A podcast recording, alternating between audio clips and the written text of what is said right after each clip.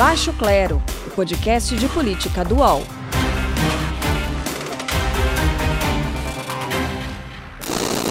Começa agora mais um episódio do Baixo Clero, o podcast de política do UOL. Eu sou Carla Bigato, estou de volta por aqui, sempre com os nossos colunistas, Maria Carolina Trevisan. Como vai, Carol?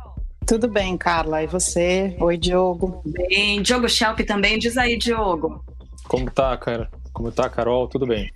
Uma semana pesada, né? Nessa semana a gente tem muitos assuntos na pauta, a começar pelas presenças e a ausência também na CPI da pandemia, a explicação do presidente da República para a crise sanitária. Os militares sabem que é guerra química, bacteriológica e radiológica. Será que nós estamos enfrentando uma nova guerra? Qual o país que mais cresceu seu PIB? Não vou dizer para vocês. Com quem é que o Bolsonaro conversa quando ele diz uma frase como essa? Em meio a tantas mortes pelo vírus, incluindo a do ator Paulo Gustavo, depois de 52 dias de internação, a despedida dos bebês e das professoras assassinadas dentro de uma creche em Saudades, no estado de Santa Catarina, o Rio de Janeiro passou a quinta-feira tentando lavar o sangue derramado na comunidade do Jacarezinho.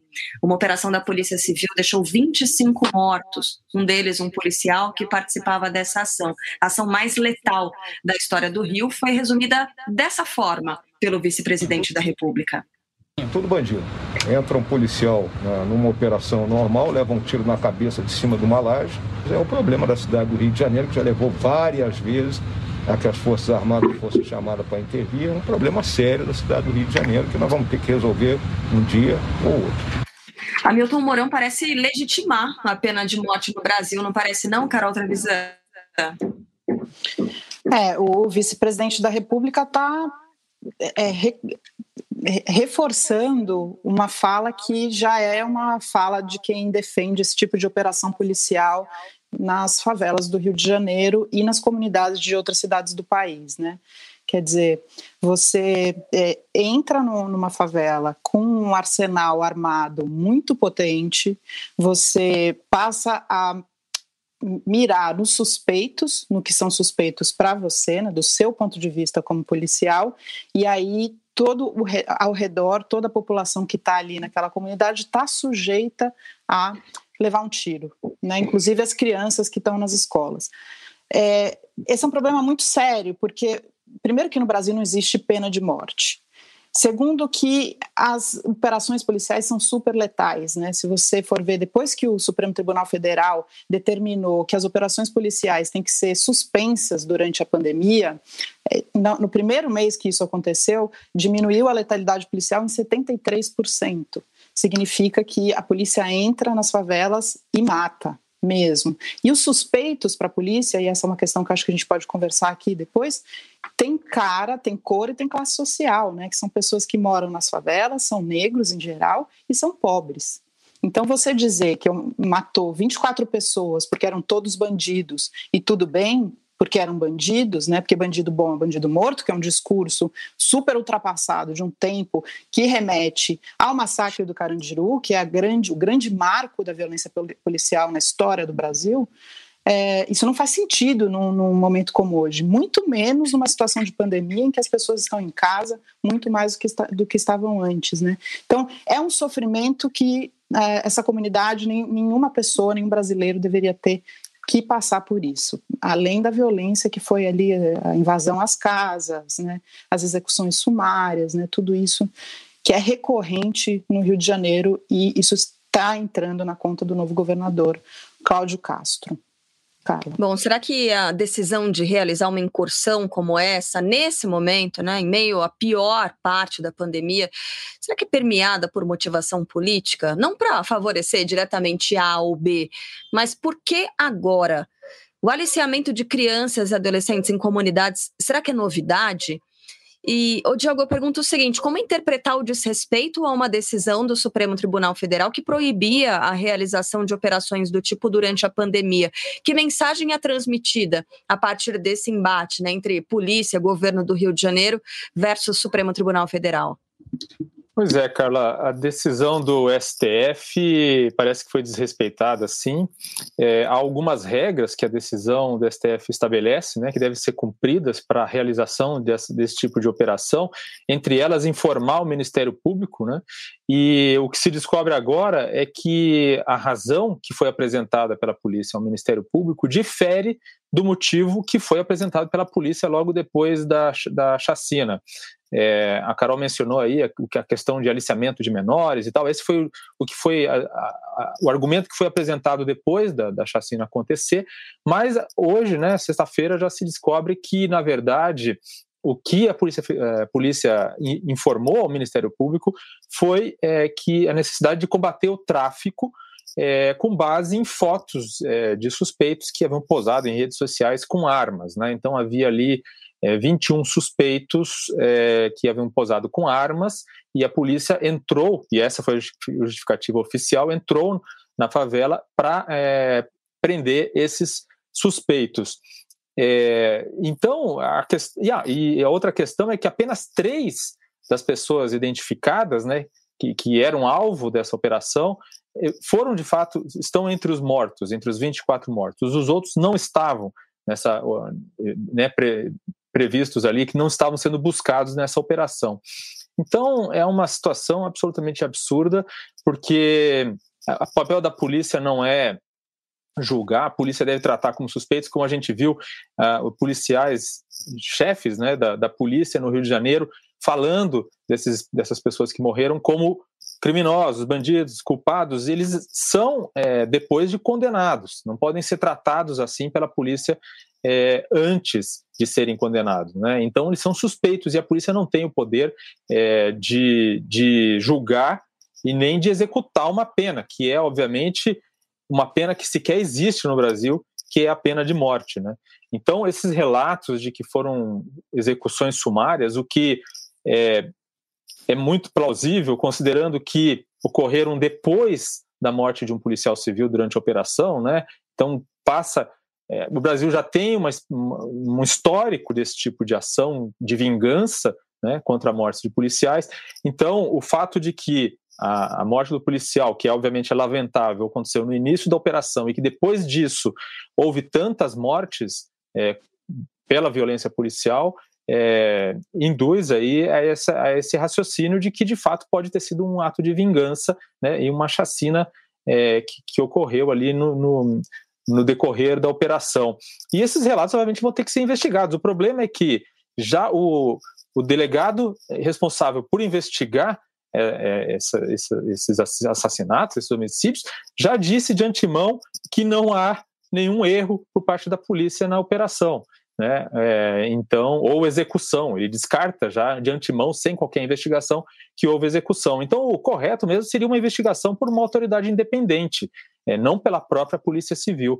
Mas, é, como a gente já viu no caso da, do massacre de Paraisópolis, da favela de Paraisópolis em São Paulo, quando a própria polícia, a própria corporação investiga é, abuso, é, o, a tendência é a, ocorrer a impunidade.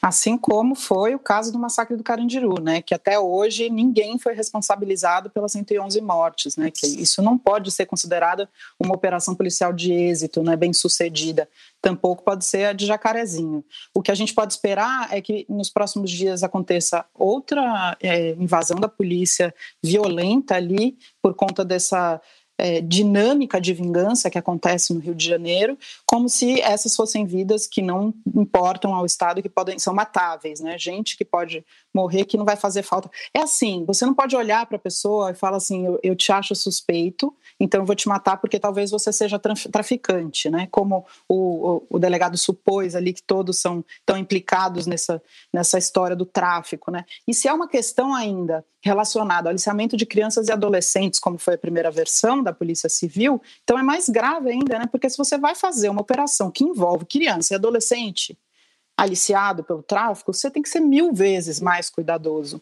E, e, e assim, é a prioridade absoluta criança e adolescente para nossa Constituição. Cadê a proteção das crianças e adolescentes? Ao contrário, o que, que a polícia fez? Tem uma, uma cena, até a Lola Ferreira fez essa reportagem, que é, um pai conta que a polícia entrou para matar um, uma pessoa que eles consideravam suspeito, um homem, na cama da filha de nove anos. Essa criança vai viver como? É um trauma que vai passando de geração em geração. A gente não para, sabe, esse tipo de, de situação. Ele estava violenta. dentro de casa, Carol? Era a casa ele, dele? Não, ele entrou numa casa para se esconder, a polícia entrou atrás, o pai teve tempo de pegar a criança e levar para casa vizinha, e eles mataram em cima da cama da menina. Assim, tem, tem víscera pelo quarto, entendeu? Sangue pelo quarto, pelo colchão. Isso não pode, isso não, não tem cabimento de acontecer num país que se diz democrático, né? As imagens que foram divulgadas pelas, pelos moradores de Jacarezinho, aliás, são assustadoras, né, nesse sentido, de sala de casa, e você percebe que é uma sala de uma casa onde uma família mora, com trabalhadores, né, já que a gente é, muitas vezes tem que, infelizmente, separar, né? Quem trabalha, quem não trabalha, mas enfim, essa é outra conversa. Mas você percebe que são pessoas que, né, é, esses, os chamados suspeitos, tentaram fugir por essas casas e acabaram assassinados no meio ali da sala da casa de uma família que ou não estava em casa ou acabou assistindo a tudo isso. Como disse a Carol, uma criança, né? É, teve, inclusive, é um relato bem forte, né, Carol, de lençol, de cobertor manchado de sangue ali dessa pessoa que foi atingida pela polícia polícia. Fala, Diogo, desculpa, eu te cortei. Não, eu acho que é importante deixar claro, né, porque é, já é, é, gravíssimo né, se entre esses mortos estiverem pessoas é, que, enfim, que não sequer faziam parte da organização criminosa que estava sendo buscada aí pela polícia. Mas é grave também, e muita gente é, se esquece disso, é grave também, mesmo que todos esses, esses mortos sejam integrantes de uma facção criminosa, porque a polícia não pode executar e matar uma pessoa se ela já estiver rendida, por exemplo, se ela já se ela estiver desarmada, enfim, se ela não estiver é, obviamente o policial pode se ele se ele está em risco né se ele se é questão de vida ou morte para ele ele tem claro pode se defender obviamente mas ele não pode fazer execuções sumárias. Então, é por isso que isso precisa ser investigado. E é grave o suficiente, né? As pessoas esquecem isso. São os famosos é, julgar... de resistência, né? Que a, a polícia muitas vezes alega para dizer que matou em legítima defesa, né? Mortes após intervenção policial. Dependendo do estado que você tá, tem um, um tipo de nomenclatura. Mas, Mas isso, é uma, isso... uma perícia, uma, isso é uma perícia bem feita é, poderia é, esclarecer. Não, obviamente, nesse caso já não vai ser possível fazer uma perícia bem feita, porque corpos foram retirados do local, havia, é, enquanto, né, segundo os relatos, havia pessoas fazendo a perícia enquanto a ação ainda estava em andamento.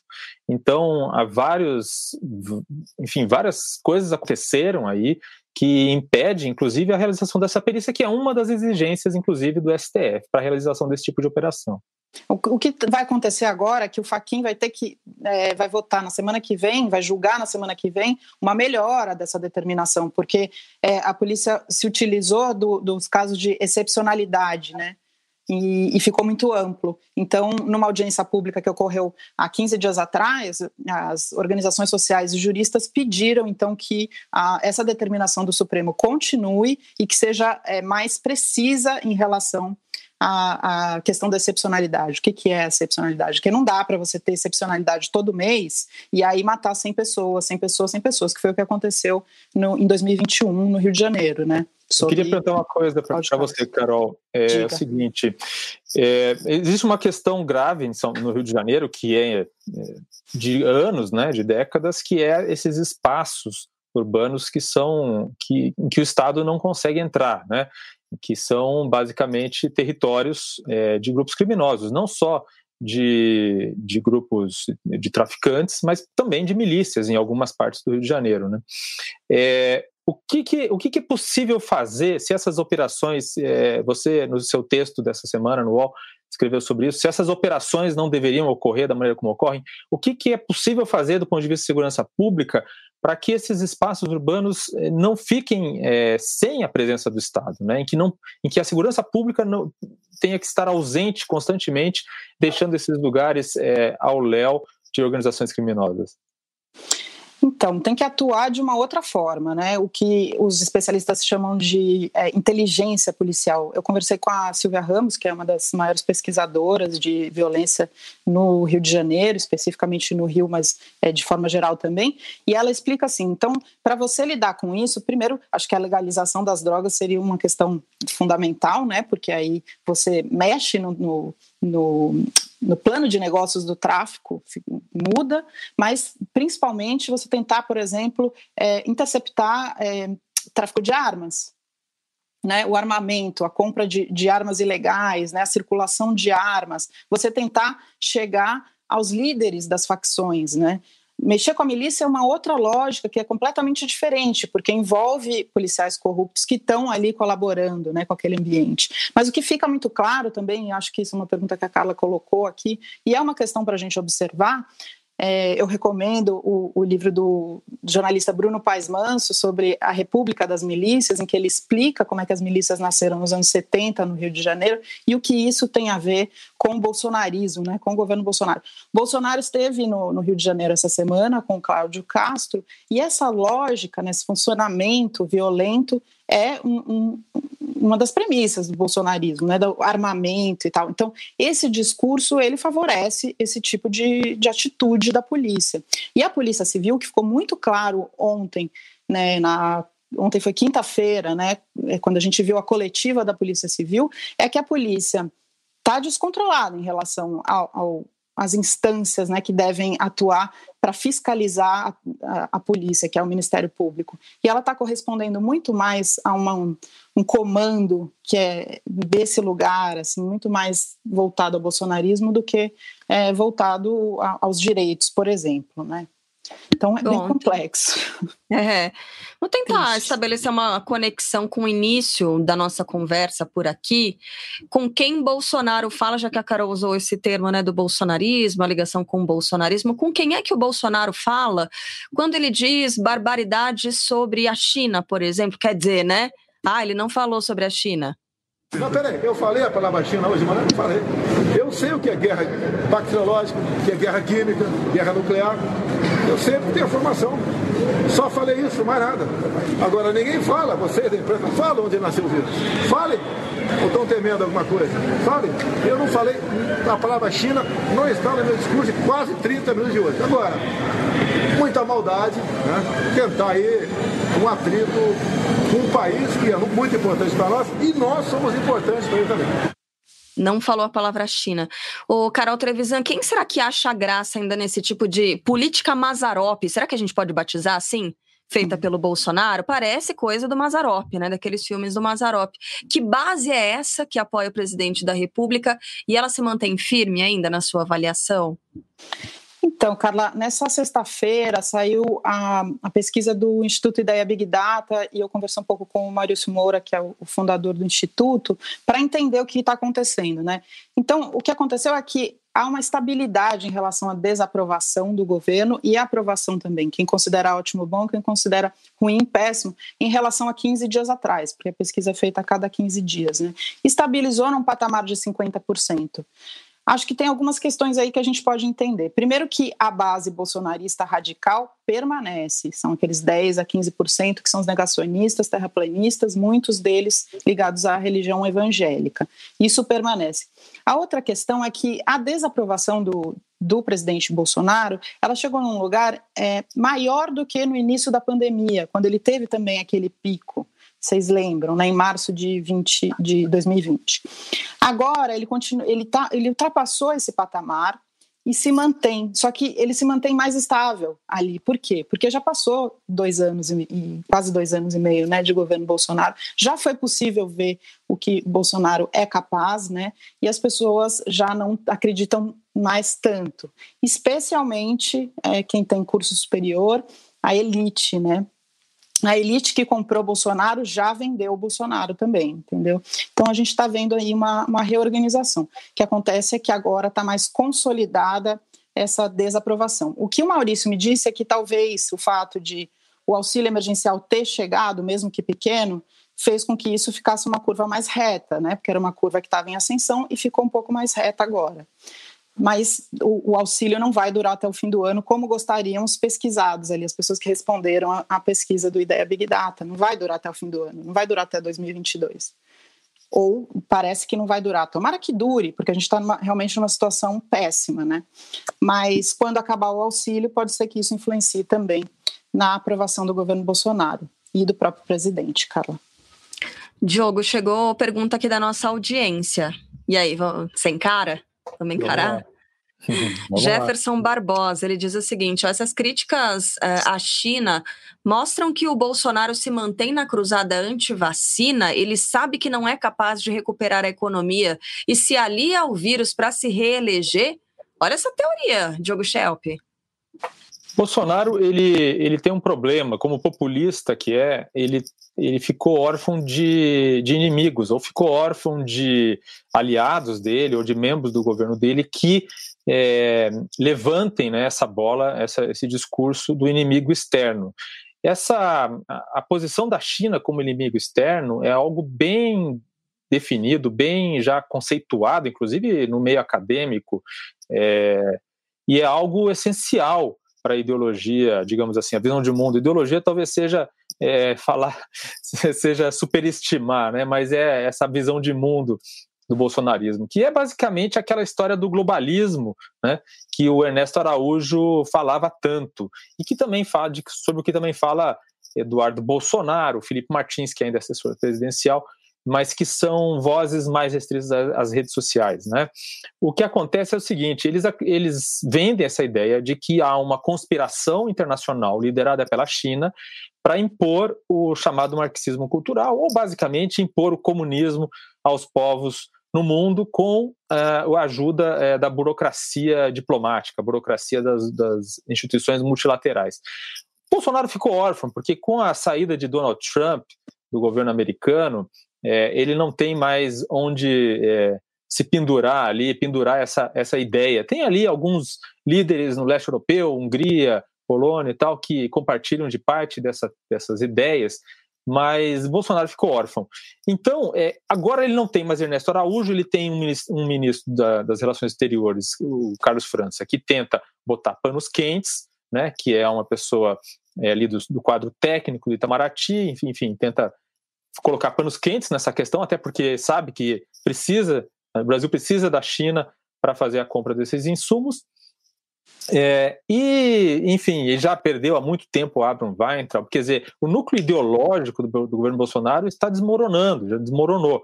Então, ele precisou levantar isso, porque ele, por quê? Basicamente porque está acontecendo a CPI da Covid, ele está sentindo calor na nuca e, e precisa alimentar a sua base mais empedernida que está nas redes sociais, seus apoiadores mais radicais, que precisam ser alimentados por ações do presidente é, que confirmem ali aquelas, aquelas convicções deles, né? Então, é basicamente isso. O Bolsonaro, é, até por, pelo fato de que o estrategista dele é o Carlos é o Carlos Bolsonaro, ele até reconheceu isso essa, essa semana. É, Falou, ele... né, abertamente pela primeira vez. Exatamente, né? Nesse, depois que o Mandetta. É, é isso lembrou... que eu falar. Isso, Carol, acho que você pode contar isso. Não, mas é que eu acho interessante, porque ele reage dessa forma, é, e acho que no próximo passo a gente vai falar disso também, mas ele reage dessa forma por conta também de que o, o ex-ministro Mandetta foi muito é, habilidoso em desestabilizar o presidente Bolsonaro quando insinuou que era o que havia ali um aconselhamento paralelo, insinuou quem que fazia isso era o Carlos Bolsonaro. Né? A gente sabe como o presidente fica quando toca na, na família dele, né, gente? Especialmente Carlos Bolsonaro. Né? Ele tem ali no livro da Thaís Oyama, colunista do UOL, é, sobre, sobre o primeiro ano do governo Bolsonaro, ela explica né, que o Bolsonaro e o Carlos Bolsonaro tinham uma relação muito complicada. O Bolsonaro tem uma, uma relação de culpa ali com, com o filho, e ele é muito sensível às qualquer coisa que diga respeito a ele. O Carlos Bolsonaro, que é vereador e que, segundo o relato do Mandetta na CPI, ficava tomando nota nas reuniões é, ministeriais lá no Palácio do Planalto.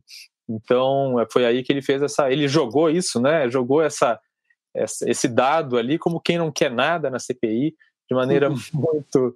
É, o Mandetta é político, foi deputado federal e, e enfim, ele Ele fez um depoimento que não, tem, não contém grandes novidades, né? Para quem já leu o livro dele, quem já viu as várias entrevistas que ele vem dando desde então, é, não tem grandes novidades, mas ele apresentou uma carta e, e essa em que ele alerta né, para os riscos da, da Covid, do, da pandemia para o país.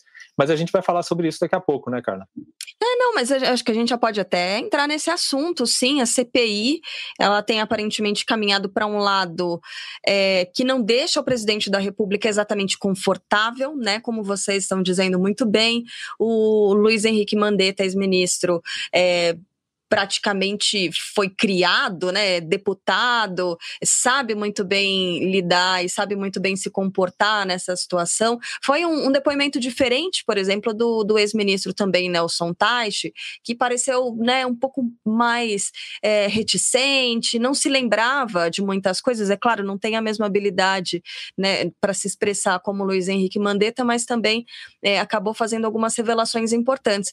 É, ao que tudo indica, a gente tem pelo menos por enquanto, é, essa posição mais desconfortável, né, Carol, do presidente da República, mas isso a gente pode atribuir também às escolhas desses primeiros nomes para prestar depoimento? Me parece que sim, Carla. Parece que a CPI colocou medo ali no, no Bolsonaro, né? Agora é importante, por exemplo, se a gente vê o, o depoimento do, do, ministro atual, ministro da Saúde, o Queiroga, ele, ele foi pouco corajoso ali, né? Na hora que as perguntas foram feitas para ele, perguntas objetivas e diretas, acho que o senador Renan Calheiros acho que fez oito vezes a mesma pergunta e ele não responder e, e responder dizendo que ele não quer fazer juízo de valor em relação ao presidente da República, sendo que ele é responsável pela pasta da saúde no momento de pandemia é, é, mostrou ali um pouco falta de coragem, né, de assumir ali, né, um, um, papel mais incisivo. Então, a CPI, de fato, pode trazer essas questões muito incômodas para o Bolsonaro. Ele sabe disso, ele está incomodado.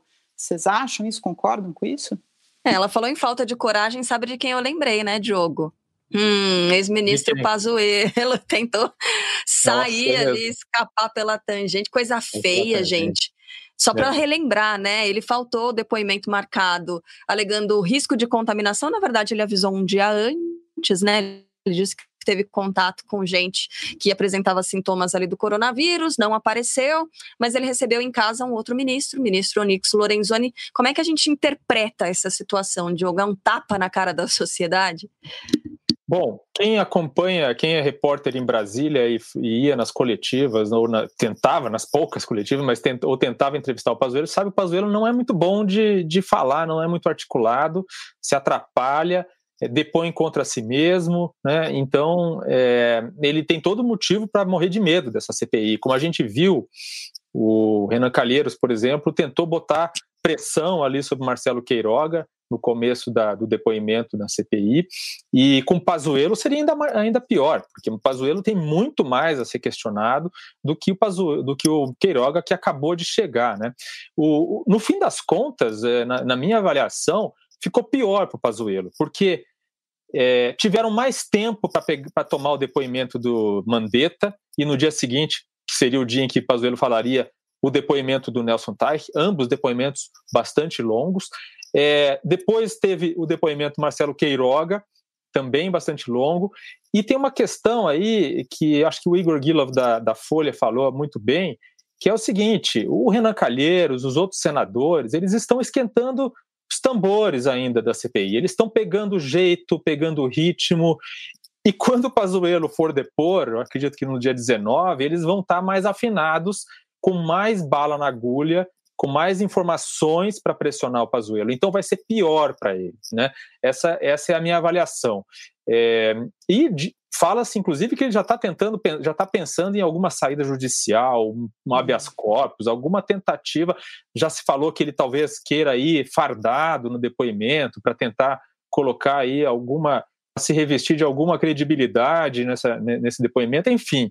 É, Bolsonaro tem tudo para se preocupar com o depoimento do Pazuello, mais do que com o que foi os depoimentos até agora, e com o depoimento de Fábio Weingarten, que possivelmente também possa até ser colocado numa cariação com o Pazuello.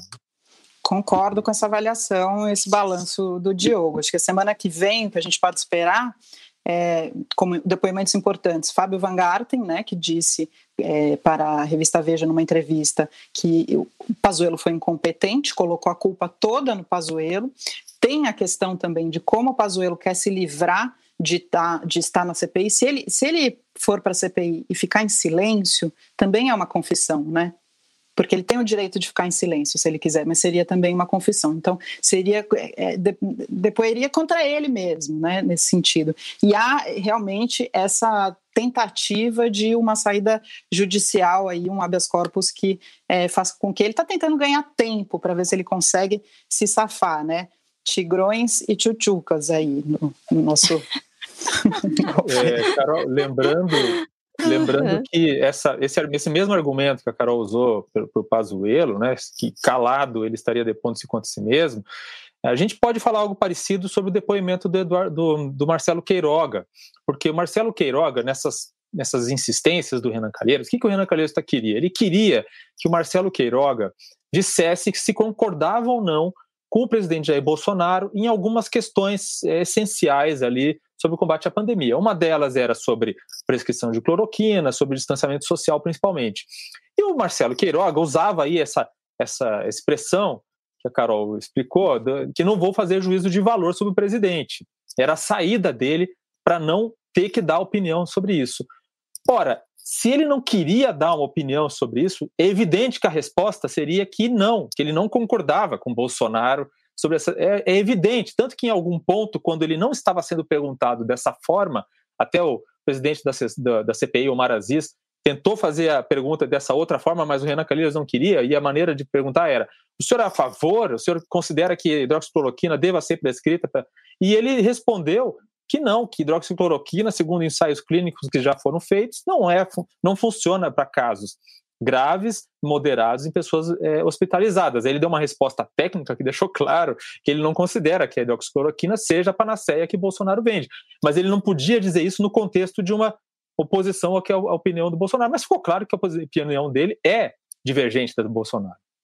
Precisa ver agora a política para que lado vai, né? A política de saúde. Vai para o lado que o, ministro da Saúde está direcionando ou que o presidente da República está direcionando? Quem é o responsável? É isso que a, que a CPI vai querer definir. Pois é, que loucura. Agora, falando em loucura, o deputado Fausto Pinato, é, depois dessa fala do presidente Jair Bolsonaro sobre a China, depois disse que não citou a China, Fausto Pinato ele questionou a sanidade mental do Bolsonaro. Vamos ouvir um trechinho da fala dele. É, o Bolsonaro foi deputado federal, teve vários mandatos, deveria e obrigação e o dever de saber do prejuízo que ele vem causando para o Brasil, por causa da sua loucura insana divorciado totalmente do bom senso mediano. É, o Fausto Penato diz que ele está sofrendo de algum tipo de problema que faz com que o presidente confunda ficção com realidade, questionando assim, ó, de forma, né, até séria. Aí eu aproveito para emendar mais uma pergunta da nossa audiência. Vamos ver, Carol ou Diogo? Quem topa responder essa daqui? Pergunta do Davi Joade, que é de Santarém. Ele pergunta o seguinte: essa manifestação do Pinato, ela é isolada ou ela encontra eco em outras alas do Centrão? É, será que é uma fala isolada? Será que é, alguém pode é, é dar algum tipo de base para que essa sanidade mental seja de fato contestada, de fato é, questionada? Companheiro vai falar? Bom, vamos lá. Não, eu, eu, eu, não sei se Bolsonaro é louco. A gente olha e vê as declarações e passa, tem essa impressão, né? Às vezes pode ser simplesmente um método né, um método político. A gente conhece, eu, eu sempre comparo com o Hugo Chávez, as pessoas, tanto a esquerda quanto a direita, ficam furas da vida comigo. Mas a verdade é que Chávez era muito parecido. Por exemplo, é, quando ele fazia, o Chávez tinha sua própria live, não era uma live, era uma transmissão em cadeia nacional. Aos domingos, ele fala, fazia o Alô Presidente. Inclusive, é, alguns assessores do Bolsonaro chegaram a pensar em usar o mesmo nome né, para ele aqui no programa dele. Mas o fato é que o Chaves ficava horas é, nesse programa falando as maiores abobrinhas que você pode imaginar. Abobrinhas como essa que o Bolsonaro falou na live de quinta-feira, que ele toma Coca-Cola para indisposição intestinal e que talvez tenha sido o fato de ele ter tomado Coca-Cola que ele sobreviveu à facada do Adélio. Né? Então, é, o Chaves falava esse tipo de coisa, mas isso tinha uma tinha, era uma maneira de conexão, de fazer uma conexão com as pessoas, é, de se apresentar até no caso do Bolsonaro, uma forma de dizer assim: olha, eu, eu defendo a cloroquina, mas é que eu sou ignorante mesmo, entendeu? Então, é, é, justificado, não, não podem me acusar de nenhum crime, é que eu sou ignorante. É uma, é uma maneira. É, ele, eu já vi muito é, no começo, não sei como pensam hoje, mas já vi no começo do governo Bolsonaro pessoas que votaram nele dizendo o seguinte: olha, ele é tosco mesmo, isso, isso, isso, mas ele tem os ministros tais e tais. Ele, ele prometeu fazer isso e aquilo, e aí o, o, encontra uma justificativa para dizer que, enfim, é o presidente que se pode ter no momento, apesar de ser tosco, apesar de não ter nenhuma postura presidencial, apesar de falar coisas como, como essas que a gente ouve. Então, não sei se é louco. Agora, se me permite só uma digressão, é, uhum. essa, essa discussão sobre sanidade, sobre a capacidade mental, se, a, se as faculdades mentais estão boas para uma pessoa exercer um cargo tão importante como de presidente, já foi questionada, por exemplo, no caso de Ronald Reagan. Né? Ronald Reagan, ele como presidente americano e ainda durante a Guerra Fria, né, ele tinha lá o botão da bomba atômica, né? Mas, como se provou depois, ele já tinha sinais de Alzheimer é, durante o exercício do mandato, enquanto ele estava no mandato. Né? Então, é, não é uma loucura, não é nada disso, mas enfim, é algo que pode afetar, obviamente, as capacidades mentais de uma pessoa. E houve uma discussão sobre isso. Se, o que, que se faz numa situação dessa? É possível com um presidente que começa a dar sinais de, de, de que não está, não, tem, não é mais capacitado é, mentalmente para o cargo, é possível pegar uma junta médica e fazer uma, um, laudo né, para justificar um impeachment, por exemplo, é uma discussão muito complicada, porque, obviamente, a pessoa foi eleita pelo povo para aquele cargo e deve cumprir o mandato até o fim. Né? Ou talvez um, um, afastamento, né? Mas isso dependeria também do, do Procurador-Geral da República, Augusto Aras, que não parece querer tomar nenhum tipo de atitude que afaste o presidente do, do cargo. Assim, eu acho essa, essa história da, da insanidade uma coisa que o Bolsonaro cria mesmo, é uma estratégia para ele. Concordo com o Diogo que é uma estratégia que ele, assim, de, de criar é, é, realidades paralelas, né? Que, em que os seus seguidores mais fervorosos se sentem parte dessa realidade paralela. É um jeito de atuar meio olavista, né? uma coisa populista também. Então você faz esse caos para você conseguir atuar. Aí você recua um pouquinho e parece que você está sendo razoável. Ele tem feito isso o, o, governo inteiro. Na verdade, ele não tem sido razoável em nenhum momento. Né? A gente precisa cuidar das, tantas vidas que nós estamos perdendo e isso não está acontecendo. Agora, a CPI, nesse sentido, ela é interessante também para a gente ver a atuação dos senadores, né? Por exemplo, o, o senador Eduardo Girão, quando ele fala sobre a cloroquina, Diogo, Carla, não sei se vocês concordam, mas eu vejo ele falar que a, a classe médica está dividida em relação à cloroquina. Não é verdade, né? A cloroquina está mais que provado que não funciona e que muitas vezes até atrapalha, né? Pode até matar se for nebulizada ou se, se atingir o coração, enfim. É, mas tenta-se é, fazer esse jogo aí de narrativas que não está colando porque as evidências são muito aparentes, estão aí para todo mundo ver e são contadas em mortes evitáveis. Isso é muito concreto. Bom, a gente faz um intervalo bem rapidinho, daqui a pouco tem a frigideira no segundo bloco do Baixo Clero. Posse de Bola é o podcast semanal do All Sport sobre futebol. Às segundas e sextas-feiras, eu, Eduardo Tironi, converso com Juca Kifuri, Mauro César Pereira e Arnaldo Ribeiro sobre o que há de mais importante no esporte favorito do país. Você pode ouvir o Posse de Bola e outros programas do UOL em uol.com.br/podcasts, no YouTube e também nas principais plataformas de distribuição de podcasts. Segundo bloco do nosso podcast de política dual Baixo Clero, Frigideira, Diogo Schelp, quem é que merece a fritura nessa semana? Olha que foi uma semana cheia, hein? Imagino que a lista aí esteja longa, mas você tem que escolher só um nome. Não, a lista é longa. Tem Mourão falando sobre, né, com, com, o discurso de que bandido bom é, é bandido morto. Tem Bolsonaro trazendo de novo a questão da, da China. Tem muita. Eu não vou começar a falar a lista toda, porque senão eu vou acabar falando algum nome da Carol, né? Mas é, eu vou, vou pegar um personagem que talvez quase passou despercebido essa semana aí, é, que é o senador Luiz Carlos Reintz, do Rio Grande do Sul, é, que no depoimento do Mandetta é, fez uma ode à cloroquina bem mais enfática do que a que fez, por exemplo, o senador Eduardo Girão, que, né, como a Carol disse, fez, fez aquela, aquele discurso de que a comunidade médica está dividida. Só se for dividida no, de 90, uma divisão feita em 99,99 e aí sobrou. Né? Contra um. É, exatamente. Bom, o Luiz Carlos Reintz fez uma, uma defesa da cloroquina diante do, do do, do Mandetta ali, em que ele fala de um caso de uma cidade no interior do, de Santa Catarina que aplicaram, né, prescreveram cloroquina, deu tudo certo e tal. E aí é, foi, foi patético, foi realmente é, vergonhoso, porque o Mandetta deu aquela resposta. O Mandetta já tinha explicado por que hidroxicloroquina é, não é, não, não pode ser considerado um remédio que, que vai resolver o problema da pandemia e tal, e por que, que há riscos e tudo mais. Aí o Mandetta deu uma resposta é, que deixou o Luiz Carlos Reintz no chão, né? Então, é uma, uma resposta bastante irônica, dizendo assim, bom, então quer dizer que essa cidade aí de Santa Catarina encontrou a fórmula, né? E só que tem que testar, viu, senador? Tem que se testar.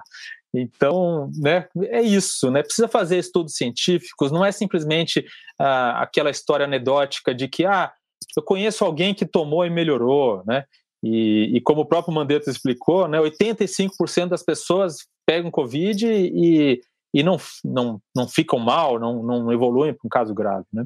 Então, podem ter tomado chá de camomila que teria tido o mesmo resultado. Então, o Luiz Carlos Heinz vai para minha frigideira aí, eu acho que estreando pela primeira vez na frigideira do Baixo Clero. Verdade. Fugindo ao óbvio, né? Ô, Carol. Trevisan, imagino que você também tem uma listinha bem. É, rechonchuda, bem recheada de nomes para nossa frigideira, mas você pode escolher um. Não, não faltaram candidatos para a frigideira dessa semana. É, eu pensei em, em, colocar Jair Bolsonaro de novo, né? Mas eu achei que ia ser muito normal. Então, eu vou escolher, é uma escolha bastante objetiva. É o governador do Rio de Janeiro, Cláudio Castro, que estreia na, na frigideira também, e, e, também como governador né, oficial do Rio de Janeiro, depois que Witzel é, sofreu impeachment. E por quê? Porque ele é o responsável pela Polícia Civil e pelas operações policiais que estão acontecendo, que aconteceram nessa quinta-feira em, em Jacarezinho e que vão acontecer daqui por diante. O que ele sinalizou não é razoável, né? ele sinalizou que essa é uma política de segurança pública e, na verdade, uma chacina policial não é política de segurança pública, é uma violência que perpetua mais violência e que fortalece facções e milícias. Isso não ajuda a população. Então, Cláudio Castro vai na minha frigideira porque ele está, inclusive, sendo um governador mais letal do que Witzel, que dizia que tinha que mirar na cabecinha. Pois, em que legado deixa o Wilson Witzel e o Cláudio Castro, Carol, nem sequer aquela nota protocolar do ai, abuso, possíveis abusos serão apurados e punidos, nada disso, né? Diz que simplesmente é, é assim mesmo, tem que ser desse jeito. Bom, Carla, frigideira, diga, Diogo. Não, não, só queria fazer um comentário aqui que chama atenção o fato de que essa, essa chacina no, no Rio de Janeiro, né, é, acontece em, justamente na semana da CPI, numa semana tensa para o Bolsonaro, é, um dia depois deles se encontrarem, né, o Carlos Cláudio Castro com o Bolsonaro, não não não não estou dizendo que uma coisa tem relação com a outra, mas o efeito é que essa chacina acaba é, se sobrepondo, né, às outras notícias que estão é, que estão dominando aí o Brasil e que esse, esse drama do país nessa pandemia que afirmava-se que estava em queda, já vemos números em alta novamente, o país caminhando para meio milhão de mortos, há estudos que mostram que já chegamos, já passamos desse número. Então, né, tudo isso acontece, parece, né, e aí a discussão passa a ser segurança pública, de um lado aqueles que dizem que bandido bom é bandido morto, do outro lado aqueles que dizem que o papel do Estado não é esse. Então, é, é tudo muito, muito estranho. É, corda esticada, né, ao máximo. Até onde vai tudo isso? Bom, o Baixo Clero vai agora e volta na semana que vem. Agora você sabe, né? Tem novo dia de apresentação do Baixo Clero aos sábados, sempre também no nosso YouTube, no nosso canal no YouTube. Você acompanha as carinhas que falam aqui no nosso podcast. Carol Trevisão, um beijo para você. Um beijo, querida. Eu queria aproveitar e deixar aqui um beijo especial e um abraço para a mãe do Paulo Gustavo, a dona Deia Vera Vieira, De, Deia Lúcia Vieira Amaral. Um meu abraço, meu abraço para todas as mães que vão passar esse Dia das Mães sem seus filhos que foram cometidos de Covid ou de chacina. Um beijo. É verdade. Fim de semana do Dia das Mães. Diogo Schelp, um beijo para você. Se cuide. Até mais. Tchau. Tchau, tchau. E Baixo Clero volta na semana que vem. Um beijo. Baixo Clero tem apresentação de Carla Bigato, Maria Carolina Trevisan e Diogo Schelp. Produção: Laura Capanema e Gabriel Toueg. Edição de áudio: João Pedro Pinheiro. Coordenação de Juliana Carpanês e Marcos Sérgio Silva. Está encerrada a sessão!